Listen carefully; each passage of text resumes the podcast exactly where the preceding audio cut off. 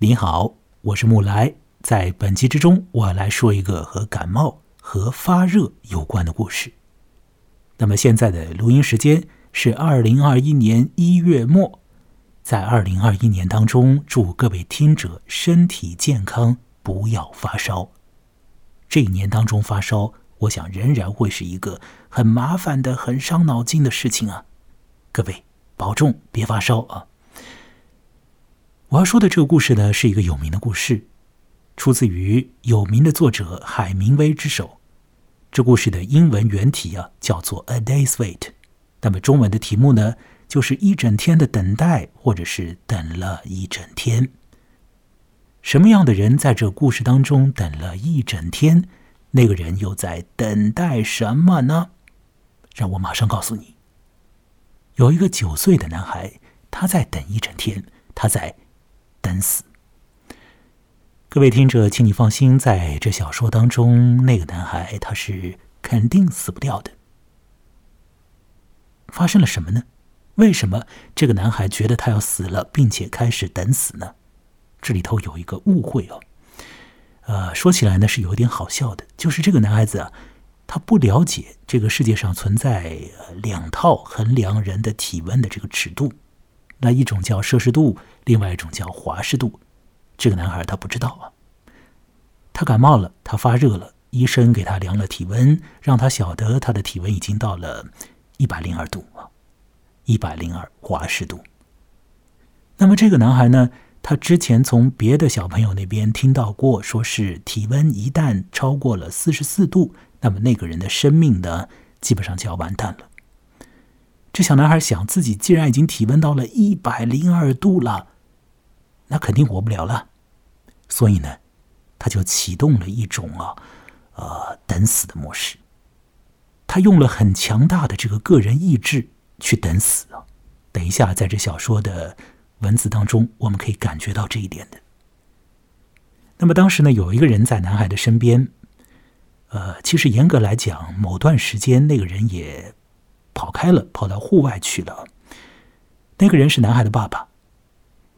有段时间呢，他离开了男孩的所在的那个房间，跑到呃这个户外。那时候是冬天，这个爸爸跑出去打鹌鹑去了，然后又回来啊，去照看那个在生病的男孩子。整个小说当中会写这个男孩子的一些反应，写他爸爸的一些动态，写到呃。几段这个父子之间的很是生活化的、很是简洁的这个对谈，整个故事会展现出来男孩在面对死亡时的那种态度啊，并且呢，表现出来父亲在面对生病的小孩时的那种状态。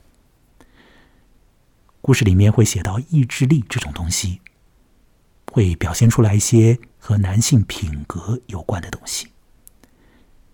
当然，很多女性或许也具备那种我所谓的男性品格，但某种东西啊，确确实实在我们的日常生活的经验里面呢，在男性身上体现的好像更多一点。等一下，在你去听我读那故事的时候，你自然可以明白我在说什么。如果你听得略微仔细一点的话，那么接下来呢？我要来放一个吉他演奏者所演奏的吉他曲，并且在那个曲子当中呢，开始来念这个小说。等了一整天，这故事呢是比较短的，我要把这故事的全文来念给你听。那我要放的这个吉他曲来自吉他演奏家古斯塔沃·桑多拉拉。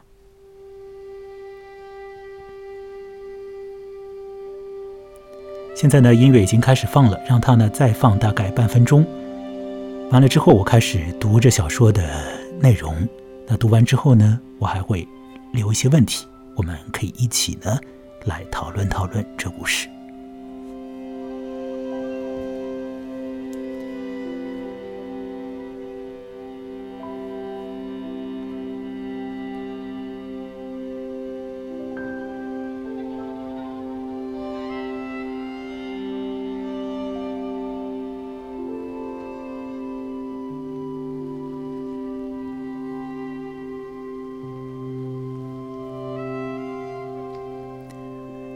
等了一整天。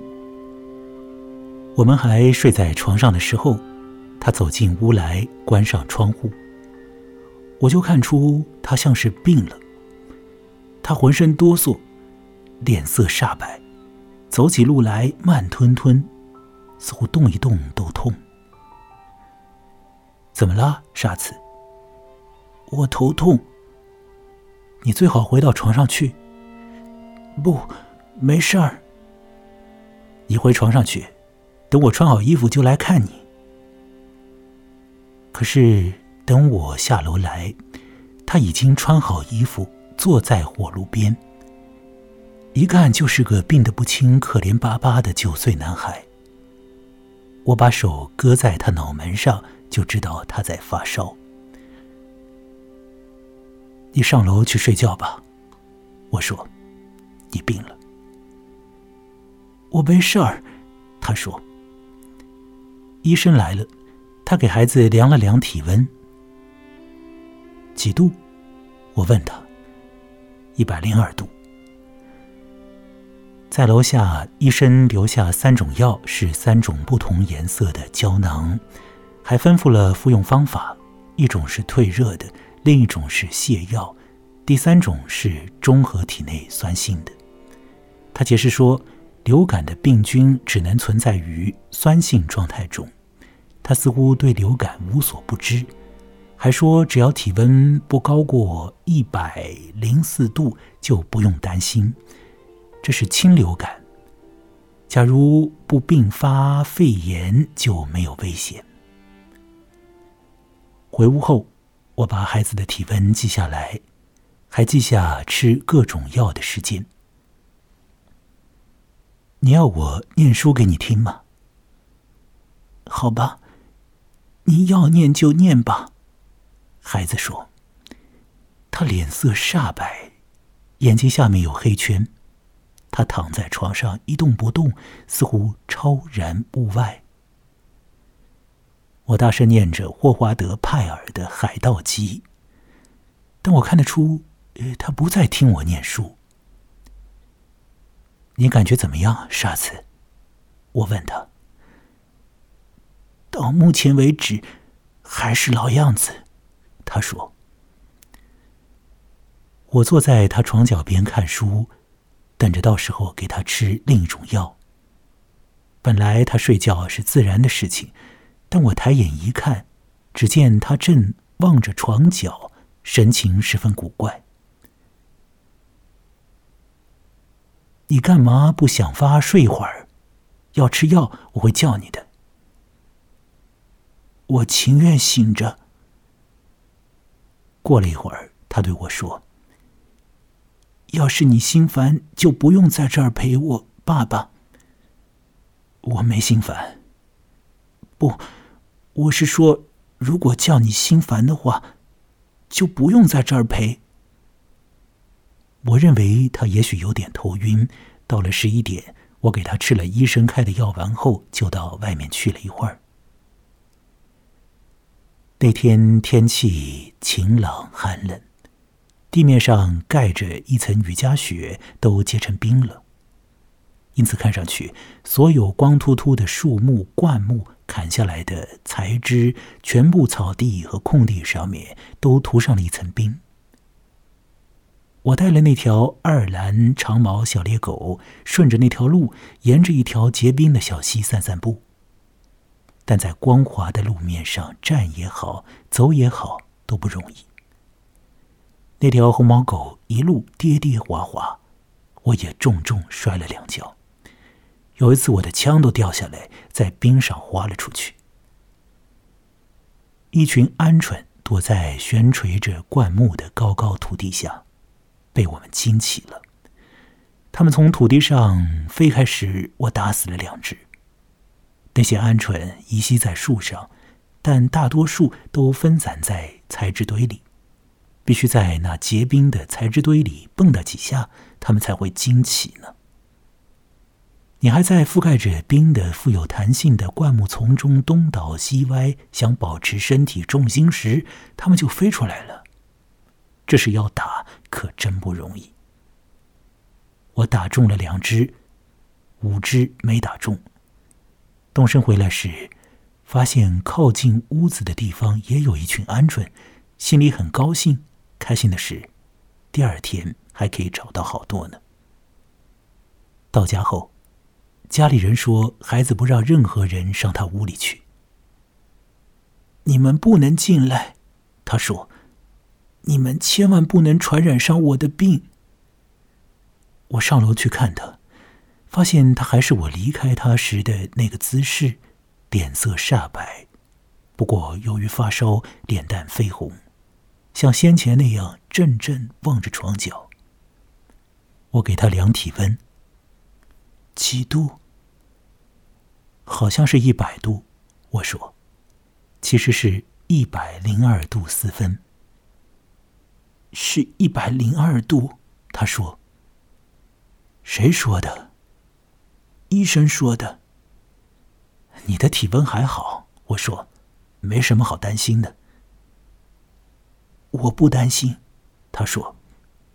不过我没法不想。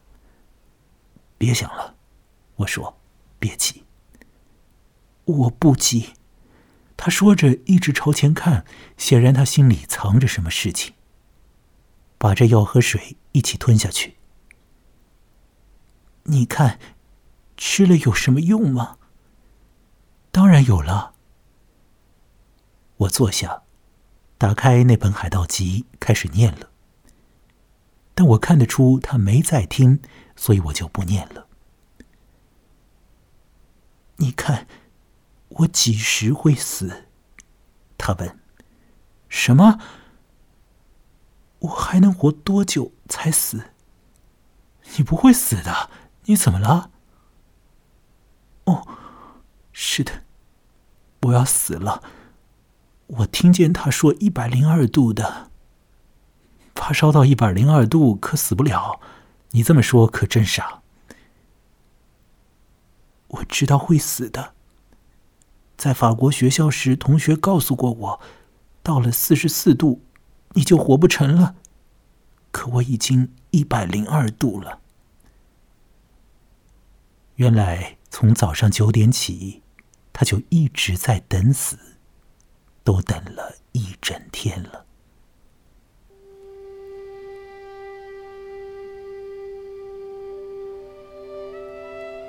可怜的沙子啊！我说。可怜的沙子宝贝，这好比英里和公里，你不会死的。那是两种体温表啊。那种表上三十七度算正常，这种表要九十八度才算正常。这话当真？绝对错不了。我说，好比英里和公里。你知道我们开车时时速七十英里和多少公里吗？哦，他说。可他盯住床角的眼光慢慢轻松了，他内心的紧张也终于轻松了。第二天一点也不紧张了，为了一点小事，动不动就哭了。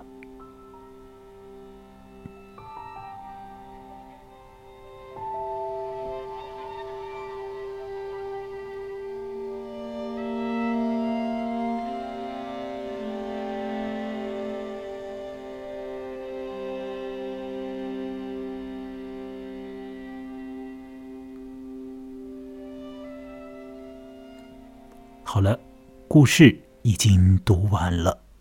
你觉得这故事怎么样呢？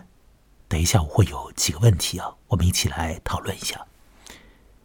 我先要说，我是在刮着寒风的夜里头读这故事的，所以呢，刚刚如果你听得仔细一点，或许可以在我读的间歇当中啊，听到风吹动我的麦克风边上的窗子的声音。这故事呢，它是在一九三三年的时候被发表出来的。当时海明威三十四岁，已经是小孩的爸爸了。那年呢，海明威出了一本短篇小说集，那本小说集的名字很好玩，叫《Winner Take nothing，就是赢家什么都拿不到，赢者一无所获。在美国的这个搏击场上面啊，搏击运动里面呢，有一种规则，就是赢者通吃啊。而那种规则呢，甚至于会呃扩散到这个社会的好多层面里面，变成一种潜规则：赢者通吃。可是你看，这个海明威他给他的小说集所取的这个名字啊，倒过来的，赢家一无所有哦。好。在这样的一个这个小说集的标题的统摄之下的这个等了一整天，它里头呢也会透露出来一点赢家一无所有的感觉哦。怎么说呢？这个小孩子，他等死啊，他动用他的意志力啊，他的意志力全面发挥啊，而后呢，当然没有得到什么，没有得到什么。有的时候，呃，在男性品格当中，有一种东西就是啊，死命的，硬扛啊，死扛一种东西，扛完了呢，什么都不会发生。你不扛它呢，或许也不会发生什么。那么，诸位听者，你怎么样来看这种样子的男性品格，或者说是如此这般的？男性气概呢？动用意志力去承担一种呃蛮困难的东西，死命的承担、忍受不要呃让别人去呃为了你的这种承担而感觉到不舒服，尽量的把一切都担待在自己的这边。这种男性气概，你怎么样去看待？为什么这个小说里面一个九岁的小朋友，他就已经默默然的在如此做了呢？海明威当然会在这个小说当中表达出来他对男性的某些气质的他的一些观察和他的一些。呃，认同或者说不认同的东西都会流露在这个故事当中。小说作者是没有做评判的哦，但是作为读者，你可以想想看，你可以在你的心中分辨一些东西，然后，在你的心里头表达你的意见。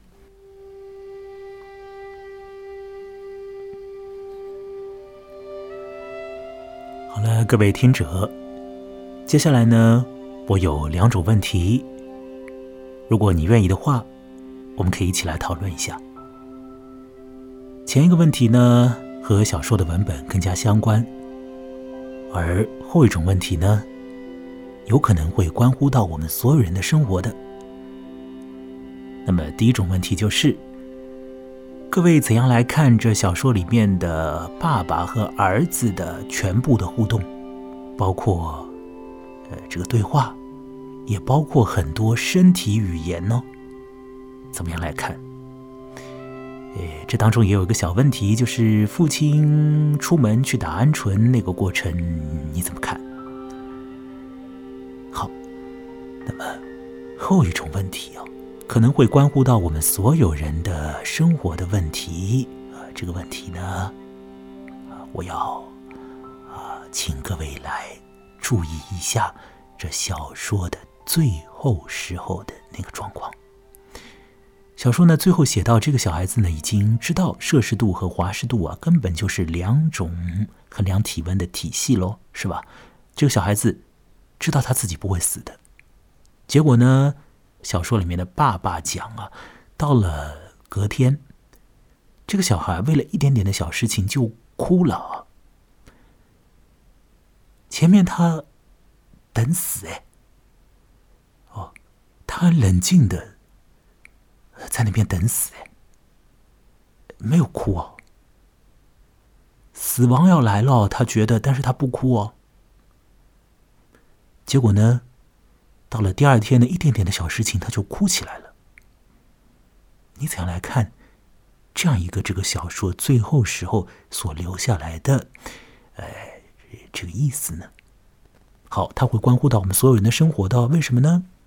因为对这个问题呢，如果你开始想的话，那有可能你会这样想，就是说这个小说呢，它好像在写啊，一个呃男性啊。在对于死亡的时候的那种态度，和对于那种日常情境当中的烦恼的或者说麻烦的态度，好像不太一样。那种死啊，那种终极的麻烦啊，反而可以带来某种别的东西。你可以这样想，你可以往一个很大的方面去想，你也可以往一个很小的、很日常的、很具体的范畴里面去想。怎么想呢？就是好像啊，我们的意志力。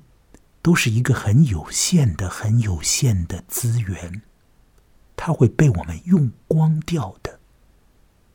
哎，前头这个小孩子他在死扛啊，他扛着那么大的一个重担呢，他要死掉了。他觉得，他觉得在他死掉之前，呃，他好像反过来还要关心他的爸爸一般的哦。他扛着，他不流露什么样的。太多的情绪出来，甚至于什么情绪都没有。那么，这个过程是不是一种对于意志力的那种极大的使用的过程呢？它需要耗损多么多的意志呢？而非常遗憾的，我要告诉各位听者，我在很多谈意志力的书里面啊，这个心理学的书以及其他的非虚构的书当中，看到了一个。目前，这个科学家们、心理学家们都达成的共识，那就是咱们的意志力是有限的，会用光的，在一段时间当中，它会耗尽的。这个小男孩把一部分的意志，或者说把全部的意志，都拿来死扛他要死这件事情了。他等了一整天了，结果第二天他没有意志了，遇到一点点事情，哭了。这样理解，好像也理解得通，是不是？你怎么想呢？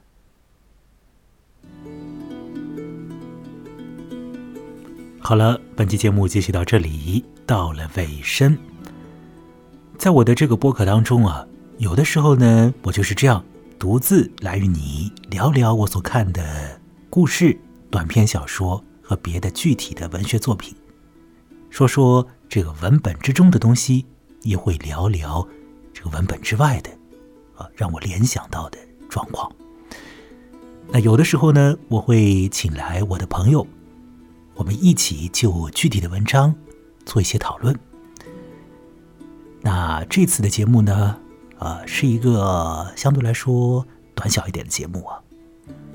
那不管是做比较长的节目，还是做。